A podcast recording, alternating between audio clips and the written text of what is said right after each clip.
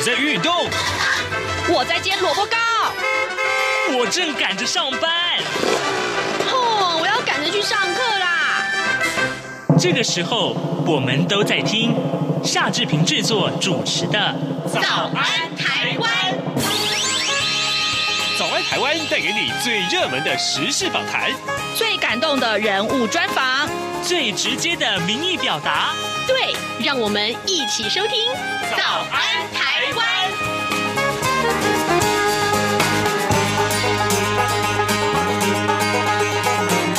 早安台湾，我是夏志平。今天是二零二二年的四月二十九号，星期五。从这个月开始，早安台湾节目将一连八个月，在每个月的最后一个星期五推出南海剧场口述历史的系列专访内容。有超过一甲子的时间，南海剧场陪伴着观众度过无数个欢乐与丰盛的夜晚。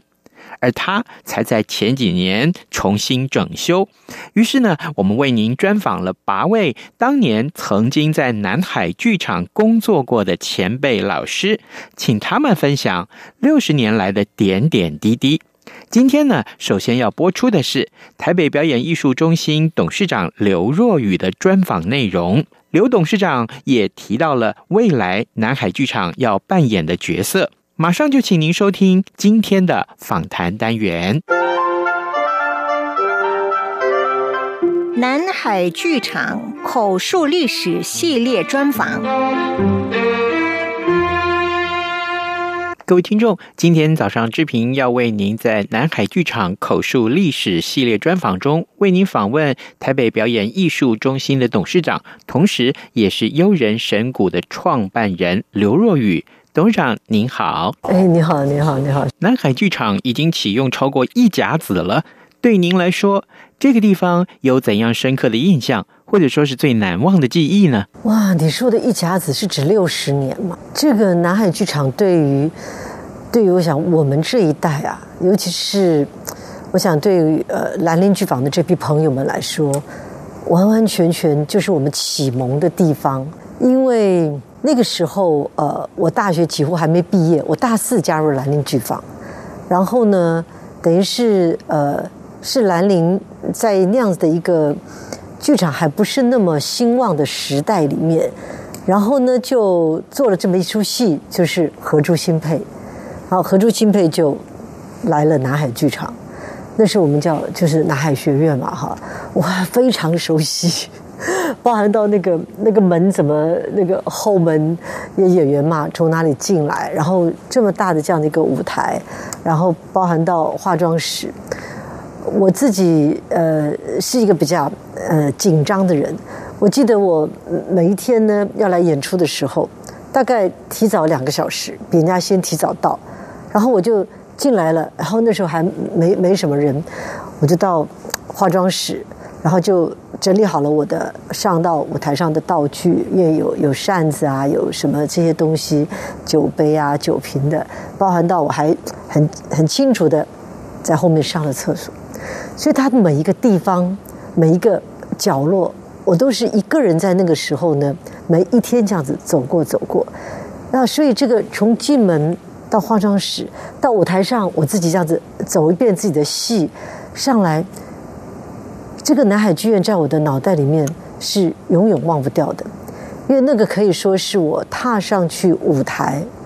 呃，在之前学校的不算嘛，对不对？或者是跟着大家一起在那边，呃，到哪里去演的那种，当个宫女啊什么这种不算，而是你要演一个这样子重要的，我演何珠嘛，主要的角色，然后自己这么谨慎的在这样的剧场里面一步一步的，就是说把自己准备好。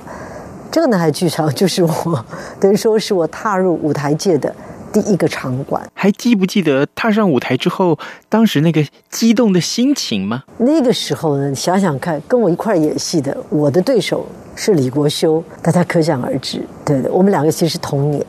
那然后导演是金世杰，那还有卓明，然后呢就是李天柱。跟李国修两个简直就是耍宝一流这样，所以呢，把一个原本我们排的这样的一个戏，然后在这个剧场里面，这些人就是在这个台上面，我觉得完完全全把他自己的戏戏精的那个部分，在这里可以自由的挥洒出来。我觉得南海剧院的这个跟观众的观众的这个这个这个座位数，跟演话剧就演这个直接这样子用这样的语言要去沟通到这个戏剧的这样子一个一个场地来说，perfect。那他的那个感觉上，在那个时间点，就让这些人。我这个这是演个那个那个那个何珠，我在旁边看到他们在那演戏，我站在台上都笑得半死。这样，就是我们好像那么轻松、那么自在的在这个环境里面，这么进来之后，就因为他很容易掌握，他不像一个很庞大的一个一个一个殿堂，你好像要你要怎么去控制那么大那么多人的地方，他在这里好像跟这些人是一家人一样，跟观众像一家人一样，那个说话的感觉跟传递的情感。那么容易就流进去了，所以观众也给了我们很大的回馈，所以谢幕的那个掌声，我真的觉得说，对于荷珠新培来说，对我们这些台上演员来讲说，你好像就把这个剧场跟着你一起活起来，他在当时真的是非常成功啊，嗯，简直就是好像突然间 有一群人做了一出戏，然后在这个地方。透过兰陵，当然金日杰是最大功臣啊，李国修、李天柱他们这样。那讲起来就是我跟着他们这些厉害的这些同伴们，就在这个地方，应该说开窍，开窍这样子。那也引起了我对剧场的这个想要去投注的这个决心。其实也是因为这样，我后来决定要出国念书，念戏剧。那所以南海剧院太重要。嗯、呃，我们这群朋友呢，最开始的时候呢，当大家互相不认识，那但是呢，我们都是喜欢看电影的朋友。我那个时候呢，很熟的，应该说当时我的这个朋友哈、啊，叫杜可风，他喜欢看电影。然后这个这个金士杰呢，卓明他们呢，也很喜欢看电影。然后大家呢就分头到什么，到西门町那边有一个台印试片场，那个台印试片场，它是。引进来的电影如果是很经典的，但是呢，一看就知道是小众，不适合在大剧院里面放的，他就会让我们这些人呢，等于是用一个大概只能坐个三十个、二十几个、三十个的一个一个他这个小房间里面，然后呢就让我们看，然后我们就好，这一部片子大概要呃几几千块钱，那大家就一人分个几百块，然后我们就等于说凑人数凑人数，本来杜可风有他的老外的线，然后呃。卓明啊，他们这边有那个他们的这些一些，等于说台湾的这些爱看电影的朋友们的线，包括黄建业，你知道，大家都是在这个这个圈子里面。然后呢，有一天呢，哎，这个一时之间找不到人，这老板说：“你们也想看，你们想看。”一边大家都忙，那这边也才七八个人，那边也才七八个人，正好你们两边凑在一块儿，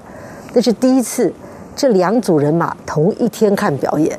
此后呢，我们就干脆一起看，这样子人多，所以就一定一定就是可以达到一个满场的状态的话，大家分的这个呃要付的那个票票就少嘛，就这样，我们就变成了一群看电影的人。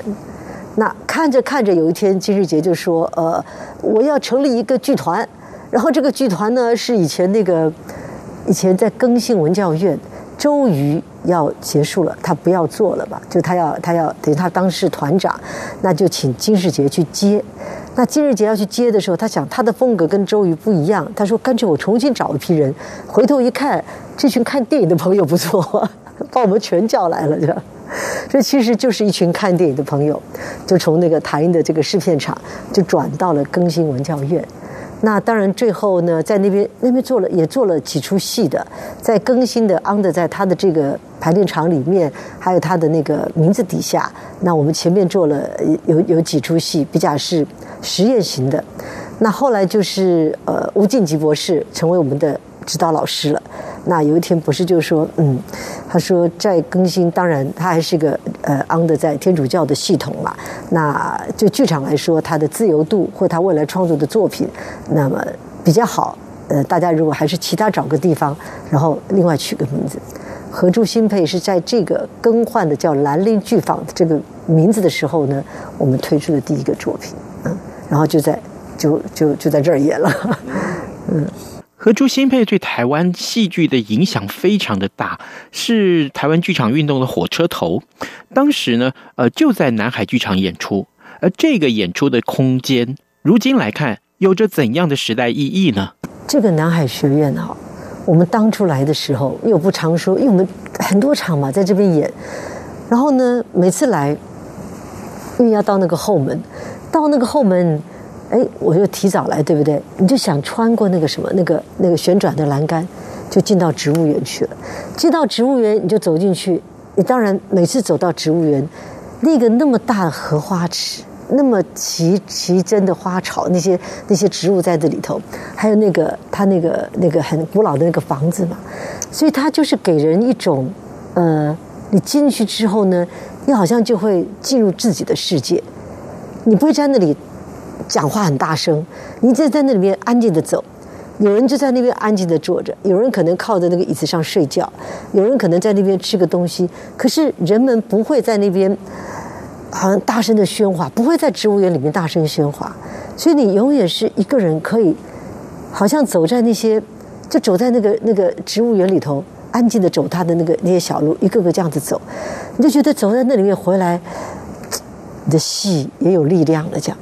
好像就是，好像就是那个那个植物园，跟南海学院是不可分的。那再来，它后面还有个历史博物馆。那这历史博物馆呢，绕过去之后呢，就进去，它有很多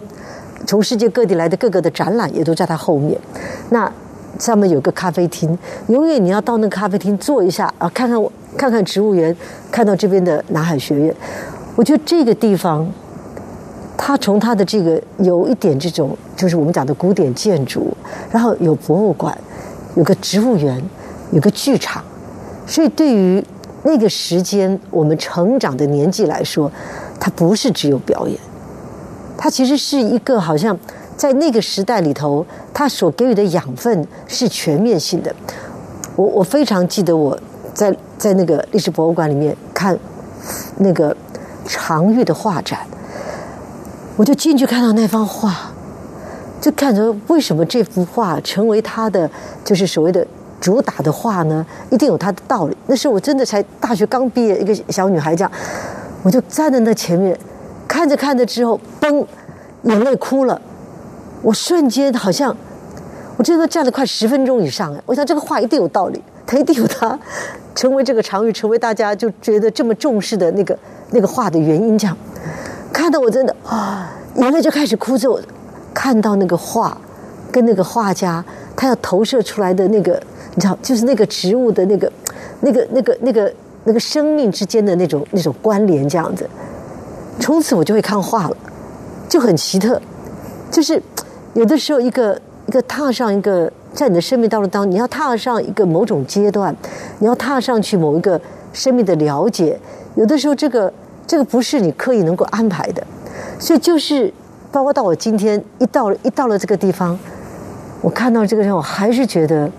它存在的某种很大的力量。那这个力量呢，在这个时代的在时代的这个转变过程当中的时候，它可能会被人们忽略。它对面就是建国中学，有多少那种这么优秀的学生在那个地方？然后，可是它这地方很像博物馆、剧院、植物园。它象征的意义很可观，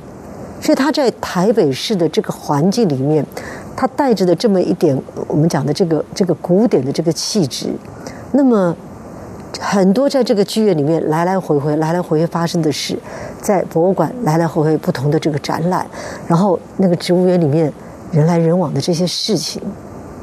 它似乎是有某个深度跟厚度在传承历史。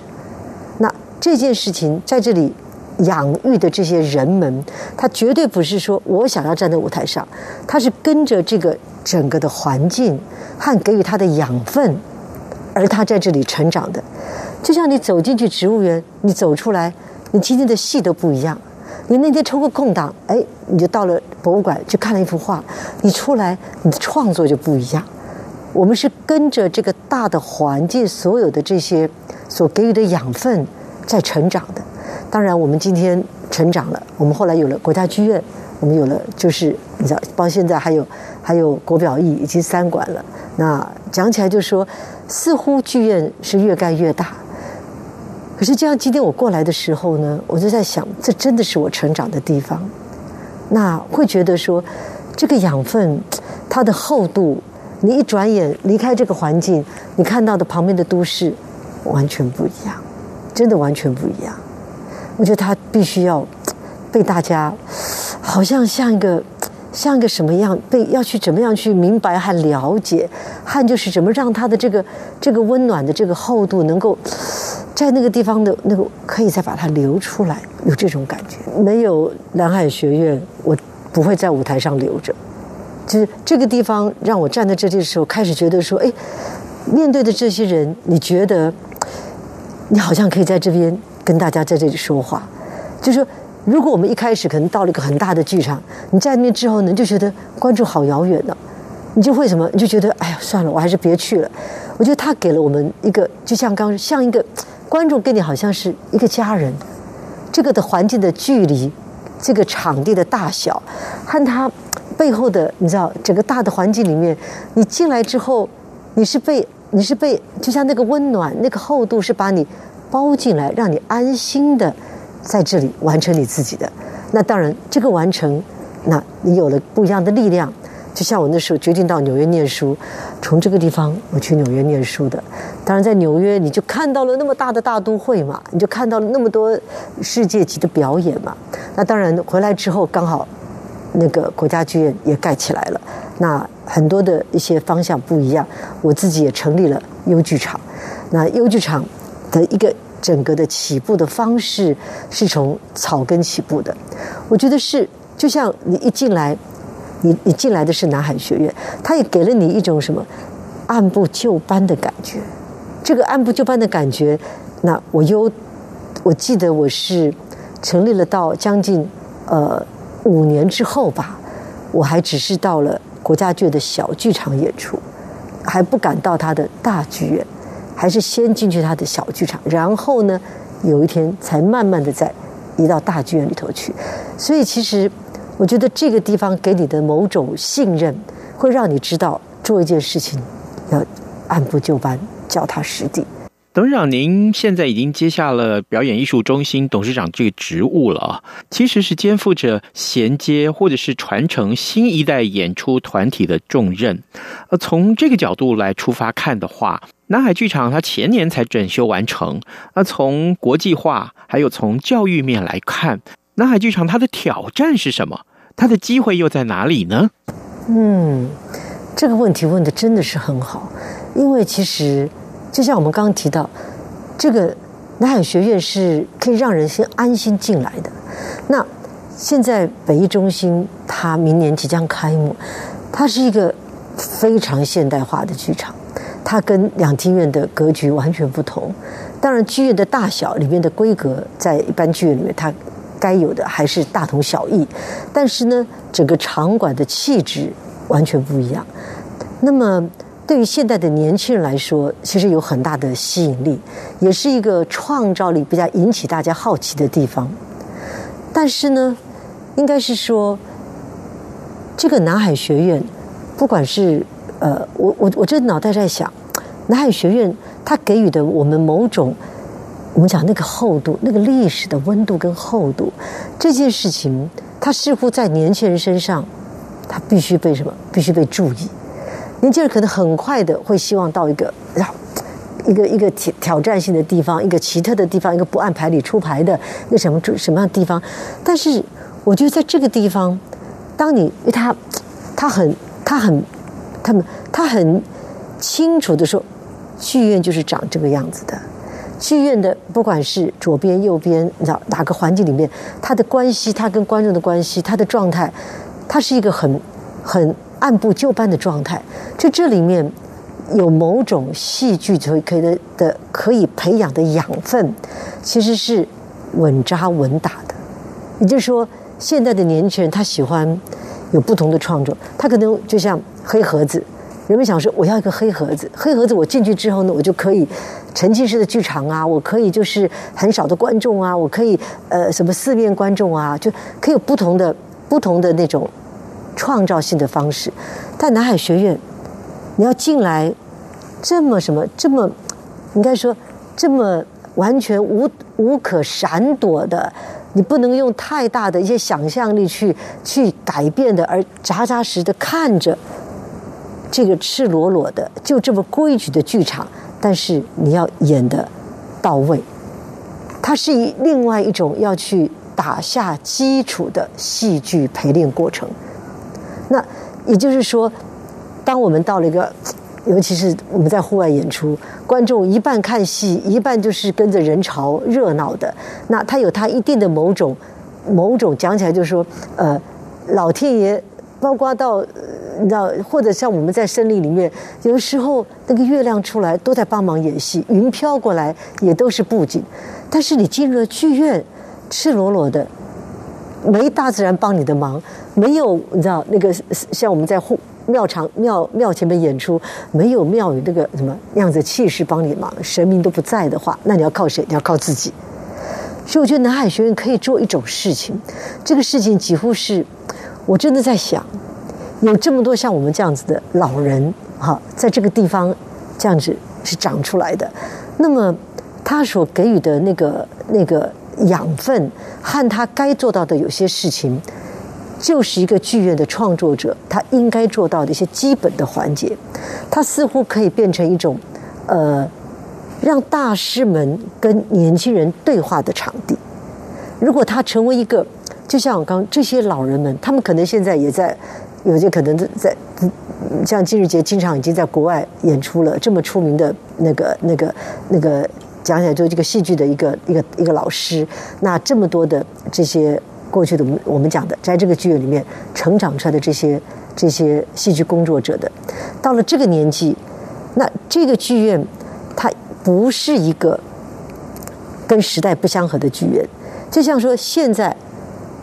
对我们来讲，就像我常年说，林怀民老师他也退休了，可他退休的是他的什么？是他的那个工作，他不是这个人退休。他后来他那个精力很旺盛的，他又帮什么王星去排练了，又做什么？他的他的艺术的整个的造诣，搞不好是更升华的。在他一放下某些东西，他可能更升华。怎么让这些老人在一个这样子的一个？一个一个我们讲的这个这个历史记忆的场所里面，让大师们跟年轻人对话，那而使得人们去注意的事情是，是这个环境它本身存留着那个厚度，而使得当年轻人要进来的时候呢，他就要什么？他必须按部就班，他必须扎扎实实，就看他的功力。那怎么对话呢？有很多的方法。我我甚至觉得说。在这个地方，它所出现的剧种，它是可以变成是一个考验的，哎，它变成一种年轻人来这个地方，你是来这里什么？你从这里过关的，哎，你进来了，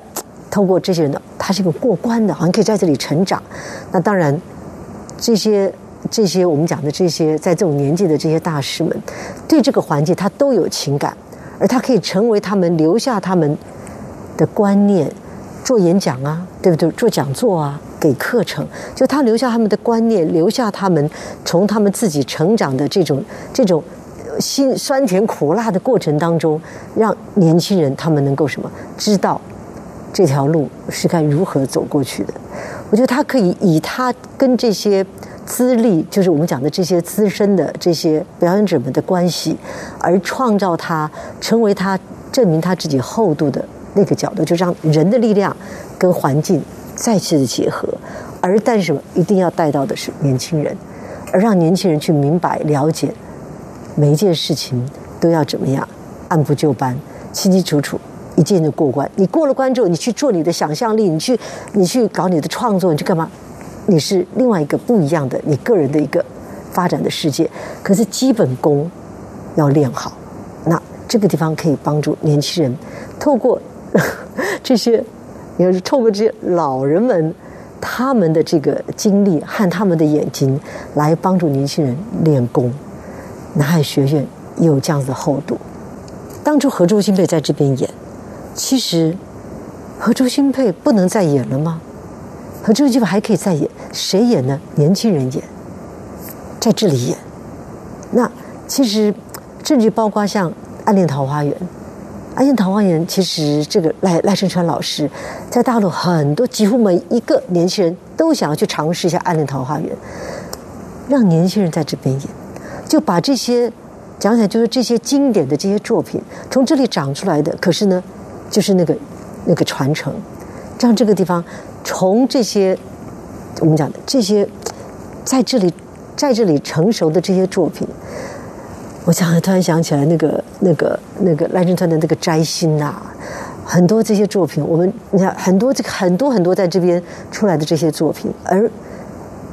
现在应该让年轻人来什么，拿它来做成一个什么自己的一个什么磨练的一个跳板，南海学院就像那个博物馆一样，它可以在这里继续什么扮演这些经典的作品。那对于很多人来讲，可能更想来什么，回到这个地方来来品味这样。好，我觉得这个是这个环节里面另外一个那个可以应该要去想办法让它再去发生的事情。从一九七九年开始，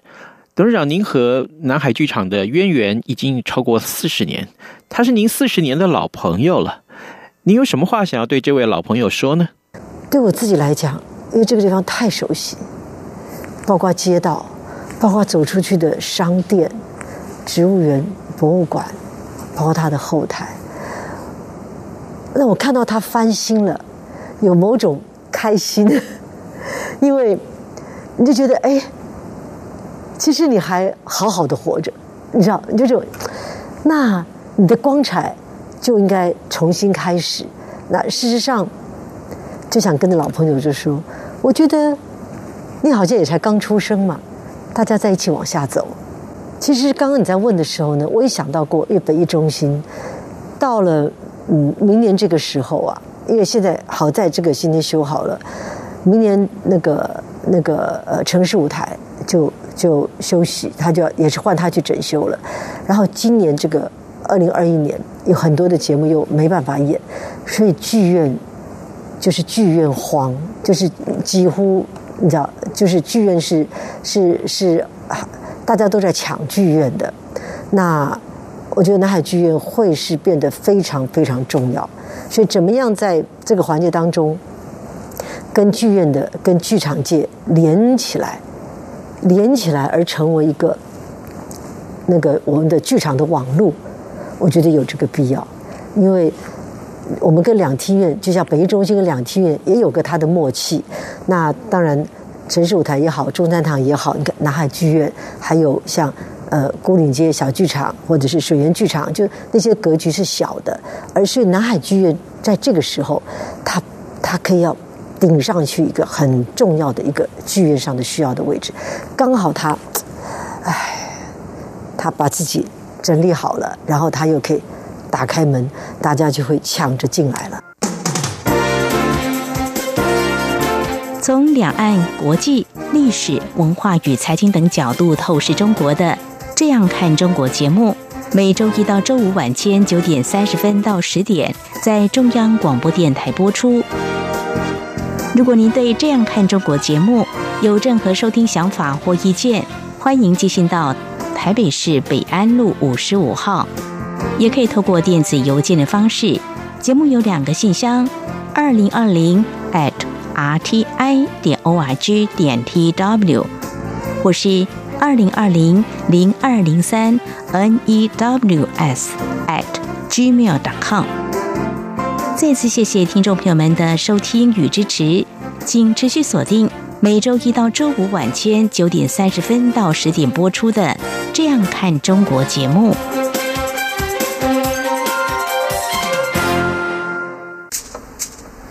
早安，台湾，你正吃着什么样的早餐？吐司加火腿蛋，咬一口，然后收听中央广播电台。各位听众，以上节目是由国立台湾艺术教育馆授权制播。而今天的早安台湾也要谢谢您的收听，祝您有愉快的周末，咱们就下周一再见喽。早安，你好，欢迎光临。今天吃汉堡或三明治，加杯饮料只要一个硬币，让你的一天充满健康活力。早安，你好，坏